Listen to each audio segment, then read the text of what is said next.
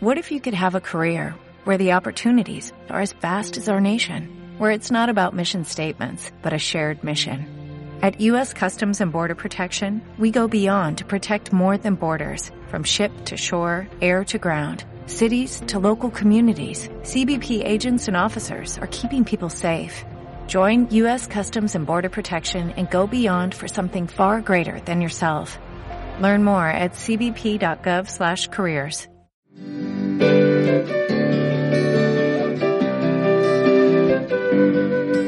Bienvenidos a este viaje a Ítaca.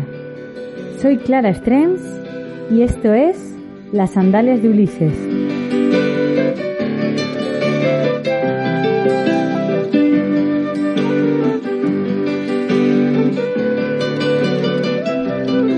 En el programa de hoy os quiero llevar a uno de los lugares más mágicos de Lituania. Seguro que habéis oído hablar del castillo de Trakai, uno de los castillos más importantes de la región y además más bonitos. Es una imagen totalmente de postal. Está en el corazón de un lago y rodeado de islas.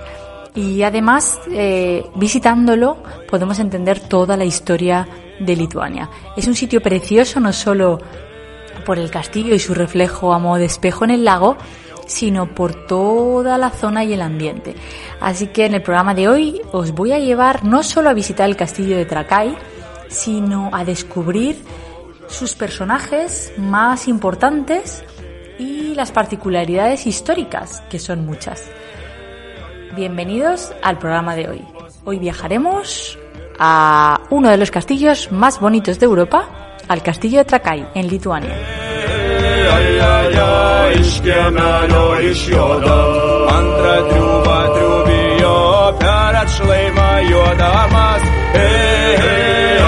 Con líquen y moho cubiertos por todas partes, allí se alza un antiguo castillo.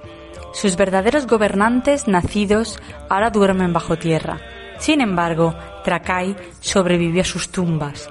Mientras pasan los siglos, sus sombrías ruinas envejecen, desiertos y solitarios gradualmente se moldean. Cuando sobre el castillo el viento estalla para gemir, el lago que yace ronda sus paredes. Una ola cabalga sobre una ola y una piedra deshilachada. Trabaja suelto y cae sumisamente. Las torres se desmoronan día tras día, tantos corazones se llenan de tristeza y consternación. Castillo viejo, largos siglos hicieron eco de tu nombre. Grandes hombres se levantaron a la gloria contigo. Viste el poder y la fama de los grandes vitautas. Sus regimientos en una revisión. ¿Dónde está ahora tu poder que estaba deslumbrante con la gloria? ¿Dónde se elogia tu antigüedad en la historia? Tus paredes oscuras y ruinosas, cubiertas de mugre. Indefenso, imperturbable y tonto. Tiernamente me gusta tu tiempo más preciado, que has tenido en los siglos de ejecución. Tiempo invaluable, ¿veremos tu avivamiento? ¿O te gustaría que la juventud, solo en sueños, encuentre supervivencia? Cada vez que a través de Tracay voy a ir, con dolor mi corazón llora amargamente. Una triste lágrima que baja por mi mejilla y comienza a fluir. Y de repente nubla mis ojos. En vano, mi pobre corazón trata de buscar consuelo. A mi alrededor veo oscuridad y desolación desoladora. Poema Castillo de Tracay de Maironis. Eh, Maironis era el nombre con el que se conocía a Jonas Mathiulis, que fue un poeta, profesor y teólogo lituano y está considerado uno de los referentes de la literatura lituana de finales del siglo XIX.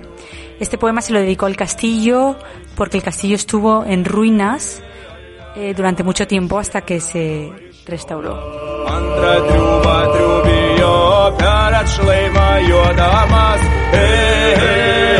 La ciudad de Trakai, en Lituania, es conocida por tener uno de los castillos más bonitos del mundo.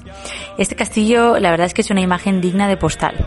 Allí, en las 21 islas repartidas por el lago Galve, una destaca por encima de todas. Lógicamente la que alberga el famoso castillo de ladrillo rojo que parece sacado de un cuento de hadas. Pero bueno, más que cuento de hadas, yo diría cuento de caballeros por sus torreones y su función de fortaleza. Su hipnótica imagen se refleja además en el lago que hay que cruzar para llegar hasta él. Es imposible no enamorarse de esta imagen. Esta población, Trakai, hoy tranquila, fue en su día la capital del Gran Ducado de Lituania, nada más y nada menos, antes de que ésta se trasladara a Vilna. Trakai fue hogar de reyes y nobles y además escenario de múltiples batallas. Nos ponemos un poco en el contexto histórico.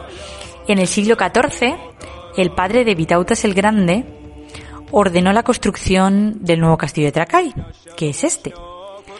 Esta pequeña fortaleza fue testigo de las luchas de poder entre primos, entre los que los pactos y las batallas serían una constante durante todos los años de la historia.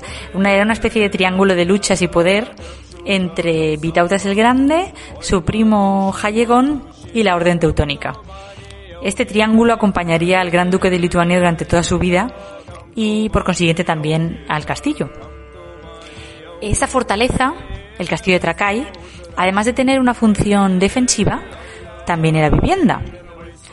Sufrió ampliaciones, remodelaciones y en la última de ellas se reforzó defensivamente y se le añadieron además las torres, una de las cuales sirvió como prisión. Todo esto se puede visitar por dentro. Y luego hay un momento muy histórico que marca un antes y un después y es tras la batalla de Grunwald, que significó el inicio del fin de la orden teutónica, el castillo dejó de ser progresivamente una fortaleza militar porque ya no tenía mucho sentido defenderse contra los enemigos que ya no eran tales y se acabó transformando en vivienda.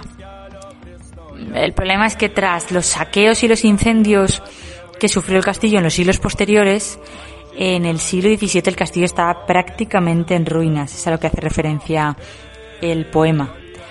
La que era una ciudad floreciente y habitada y frecuentada por reyes y nobles y comerciantes, se había convertido en una pequeña ciudad de provincias. Esto no cambiaría hasta principios del siglo XX, que comenzaría la restauración del castillo, aunque los trabajos se tuvieron que paralizar por el inicio de la Segunda Guerra Mundial. Afortunadamente, tras la guerra, se procedió a iniciar la restauración en profundidad, que duraría muchísimos años, hasta prácticamente finales del siglo XX, eh, cuando se abrió por fin al público y recuperó Trakai el aspecto que tenía en el periodo de máximo esplendor de su historia. Hoy en día es posible visitar el castillo, por supuesto, tanto por fuera como por dentro, y además disfrutar de su belleza y del entorno que lo rodea. se puede dar además un paseo en bote o en patín por los alrededores para verlos de todos sus prismas, contemplarlos desde la terraza de un restaurante de alrededor y sobre todo hacer un viaje en el tiempo, recorrer sus torres por dentro y sus estancias y vivir en primera persona la historia de la que fue la nación más grande de Europa en aquellos tiempos.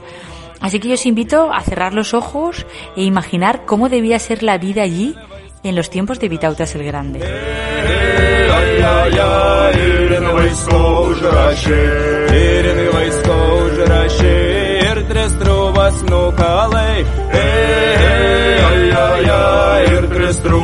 La historia del castillo de Trakai no se puede separar de la historia de Vitautas el Grande, el que fuera el gran duque de Lituania. Así que creo que es necesario que os ponga un poco en contexto y os hable de este personaje tan importante, no solo para la historia del castillo de Trakai, sino en la historia de Lituania. Es importantísimo. Eh, está considerado como el héroe nacional de Lituania y fue gran duque de Lituania durante 29 años y aunque nunca llegó a ser coronado como rey, ostentaba el título equivalente. Es que es un poco difícil de pronunciar en lituano, sería algo así como Dirigis Kinigavsti, bueno, como la traducción sería Gran Príncipe, y solo está por debajo del de Emperador o Zar. Así que en los efectos prácticos sería como un rey. Gracias a su política de expansión, Lituania, en tiempos de Vitautas el Grande, se extendía desde el mar Báltico hasta Crimea, en el Mar Negro. Eh, de Crimea trajo el gran duque de Lituania, Trakai, a cientos de familias caraítas, quienes se convirtieron en sus más fieles súbditos. Luego os hablaré de quiénes eran y quiénes son estas familias. Las guerras contra la orden teutónica durante su mandato fueron constantes, del mismo modo que los tratados tanto con los caballeros como con su primo Jalegón eh, Vitauta recuperaría por fin la región de Samogitia, que sigue teniendo aún a día de hoy un carácter y una personalidad únicas dentro de Lituania. Eh, también dicen que de carácter ellos se definen a sí mismos como muy cabezotas y que tienen un carácter un poquito diferente del resto de los lituanos. Culturalmente sí que se notan algunas diferencias, pero sobre todo porque ellos además eh, se sienten orgullosos de ser uno de los últimos pueblos europeos que aceptaron el cristianismo. Vitautas fue conocido como el Grande aún en vida, y ya en aquellos momentos se consideraba que a él se le debía la grandeza de Lituania. Hoy sus restos reposan en la preciosa catedral de Vilnius, como comentamos en el programa anterior.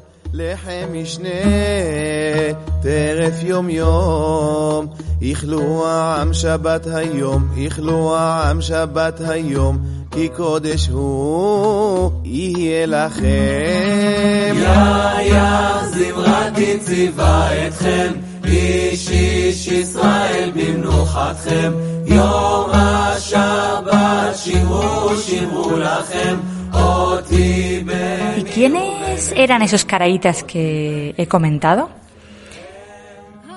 Bueno, son los judíos caraítas.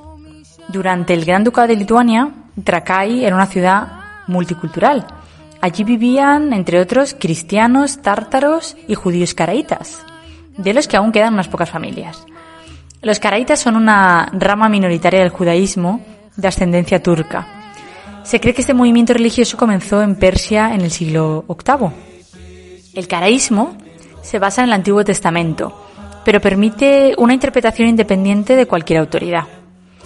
Eh, en aquel momento se consideraban soldados valientes y fieles, y Vitautas el Grande decidió llevarse a Lituania a varios cientos de familias, caraítas, desde Crimea y ellos serían los encargados de custodiar el castillo.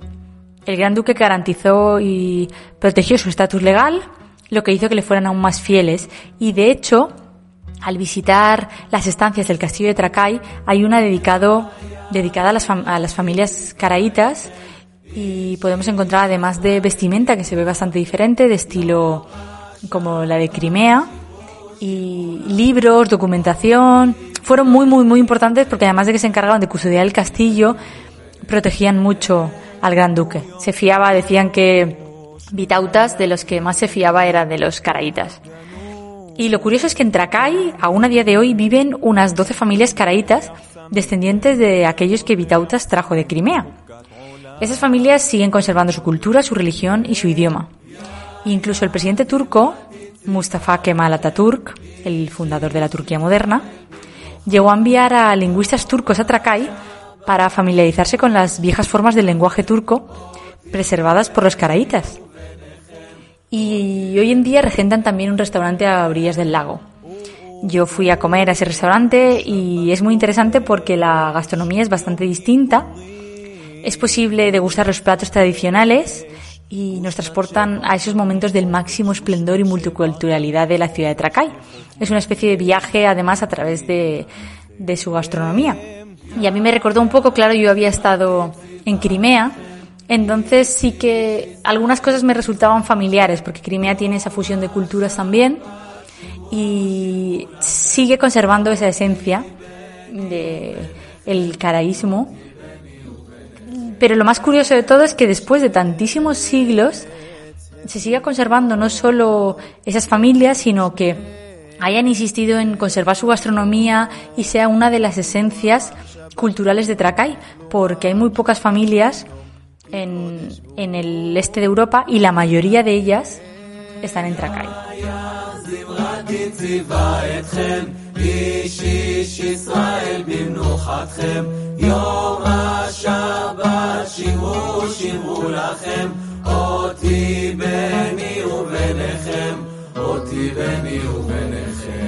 Trakai es sin duda eh, uno de los lugares más turísticos de Lituania. Así como visitando otras ciudades, mm, hay veces que es difícil coincidir con turistas o a lo mejor son determinados puntos más famosos de la ciudad. En Trakai visitando el castillo sí que veremos a muchos turistas, muchos grupos, dependiendo de la época en la que vayamos. Yo he estado en septiembre, en julio y dependiendo de la hora del día, algún grupo más. Es una visita obligada normalmente, además la gente que hace la ruta por los países bálticos, todo el mundo para en el castillo de Trakai. Así que es muy probable que a lo mejor nos llevemos ese choque de es muy difícil poder ver un lugar tan estéticamente bonito, como es el castillo de Tracay, además reflejado en el lago, muy bucólico y precioso, de postal, eh, es difícil encontrarlo vacío. Así que es uno de esos típicos sitios de Lituania en los que sí que veremos bastantes turistas, además hay tiendas de souvenirs, pero dependiendo de la hora del día a la que vayamos y dependiendo si dónde vayamos a comer, por eso yo recomiendo comer en el restaurante Caraíta, aunque también probablemente haya turistas, eh, partiendo de esa base tenemos que tener en cuenta qué es lo que nos vamos a encontrar cuando vayamos. Pero también es cierto que una vez se visita por dentro y se puede estar paseando tranquilamente, como podéis estar, mm, podéis ir a la hora del día que queráis, ver el atardecer, el reflejo en el lago, pues depende de la hora del día y menos gente. Además, aunque os diga que hay mucha gente, no está tan masificado porque Lituania no tiene un turismo muy masificado, pero dentro de Lituania sí que es verdad que es uno de los sitios más turísticos. Pero no se puede negar su encanto y su belleza y hay que visitarlo porque históricamente es muy importante. Además, en su interior es muy interesante porque se pueden visitar todas las salas, en algunas de ellas aún se hacen, se celebran conciertos y sobre todo se entenderá el contexto histórico del país porque en las salas del castillo se explica todo, todo el procedimiento del Gran Ducado de Lituania.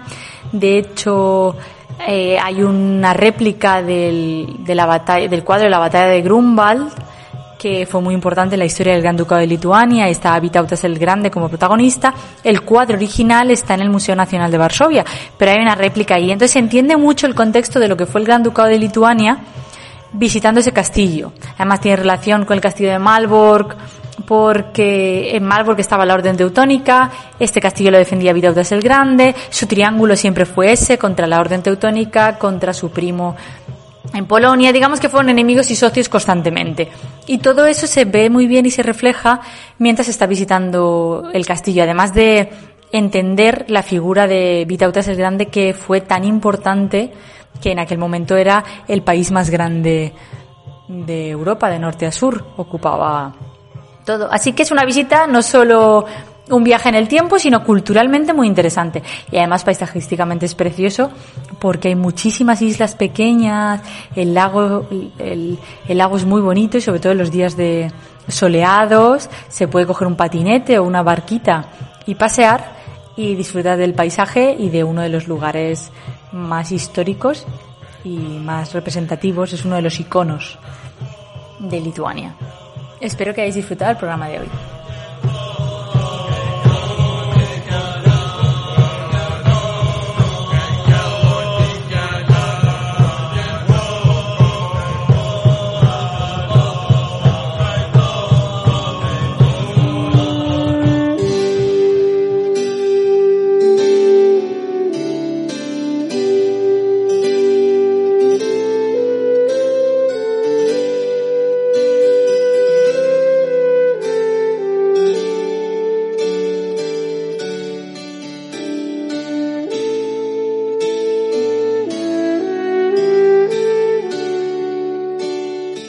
Por escuchar el programa de hoy.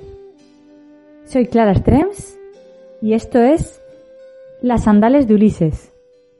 Podéis seguirme en todas las redes sociales, tanto en Twitter como en Instagram como en Facebook, Las Sandales de Ulises, y por supuesto leer los artículos completos en el blog lasandalesdeulises.com. Muchas gracias y nos vemos en el próximo programa.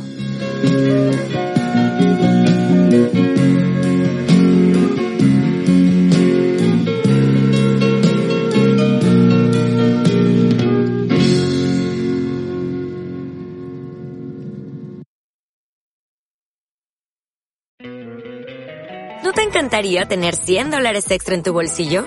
Haz que un experto bilingüe de TurboTax declare tus impuestos para el 31 de marzo y obtén 100 dólares de vuelta al instante.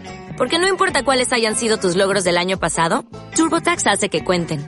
Obtén 100 dólares de vuelta y tus impuestos con 100% de precisión. Solo con Intuit TurboTax.